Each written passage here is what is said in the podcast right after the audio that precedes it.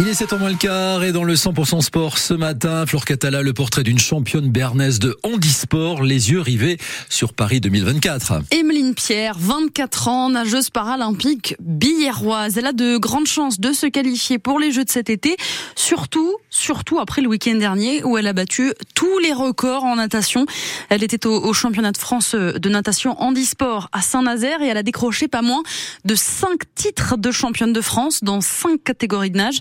Et surtout, elle a battu le record du monde au 100 mètres d'eau. Elle est donc très bien placée pour se qualifier désormais pour les Jeux paralympiques, Cyril Ardo. Même si les jeux ne sont pas faits, Emeline y pense déjà beaucoup. Je sais ce que c'est des jeux puisque j'ai été à Tokyo. Là, c'est encore plus particulier parce que c'est des jeux à la maison. Euh, il y aura forcément beaucoup de familles, beaucoup d'amis euh, et beaucoup de Français dans les tribunes pour nous soutenir. Donc, il euh, va falloir supporter la pression. Et pour se préparer, pas le temps de chômer. Elle s'entraîne à Brest et elle est dans l'eau du matin au soir. On va dire que la natation, c'est pas forcément un sport facile et on a très peu de moments où on coupe. Redescends, on va dire, deux à trois fois dans l'année où j'ai le droit de redescendre sur peau pour euh, me ressourcer un peu. Emeline souffre d'un handicap depuis ses 13 ans après une mauvaise chute à la gym et une erreur chirurgicale.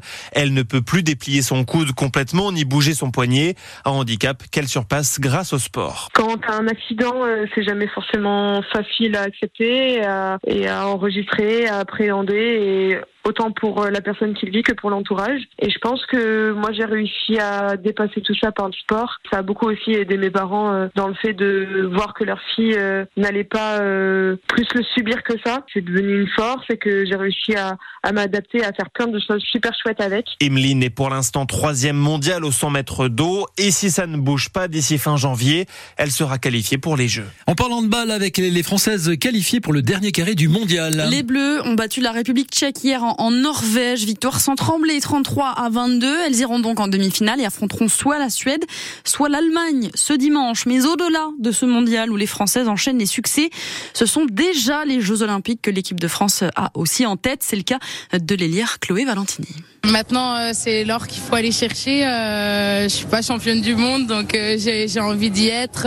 Il faut encore des petits déclics, comme là ce soir. Voilà, rentrer directement dans le match, pas avoir des phases où on est un peu moins bien. euh, Mais euh, j'en suis sûre qu'on en est capable. Voilà, Chloé Valentini au micro de Bein Sport. Et puis en foot, le Racing Club de Lens, tout sourire après sa victoire 2-1 contre Séville hier lors de la dernière journée de Ligue des Champions.